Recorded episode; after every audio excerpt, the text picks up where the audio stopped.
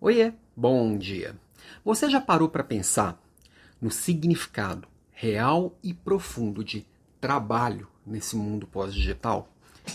Mas pensar profundamente mesmo em para onde estamos andando, onde estamos agora, de onde viemos.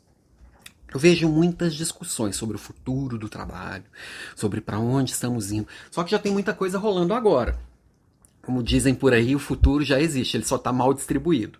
E neste sentido, quando eu penso em trabalho, é, eu vejo muita gente ainda com um olhar, é, não dá para dizer que é antigo, porque ainda é bem real. Mas é um olhar que ele exige que a gente amplie um pouco o pensamento, tá?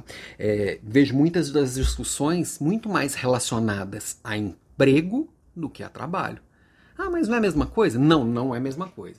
O emprego é só um tipo de relação de trabalho e um tipo que ele está perdendo importância cada dia mais. Ele vai deixar de existir? Na minha visão, não. Vai continuar tendo sim essa relação de trabalho que, chama, que chamamos de emprego, que é eu comprar um pacotão de horas do seu dia.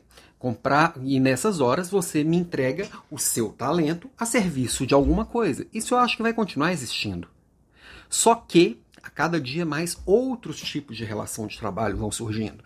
É, pessoas já trabalham à distância, já existem nômades digitais, já existe o trabalho freelance, freelancer cada dia cresce mais, o trabalho autônomo cada dia cresce mais, muito mais do que um currículo.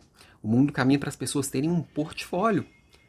Eu posso ter é, uma relação de emprego seis, oito horas do meu dia e depois dessas oito horas, ou misturado nelas, né, que também existe já, já um emprego mais flexível também, eu posso exercer outras atividades. Eu posso ser padeiro, pintor e consultor. Estou chutando qualquer coisa que.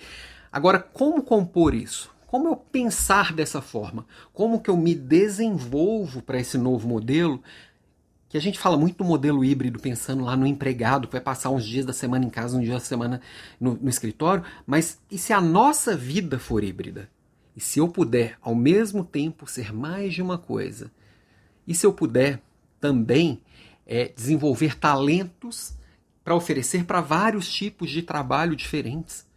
Então, assim, é, meu convite, minha provocação é para você pensar nos seus talentos, na sua atividade e nas possibilidades.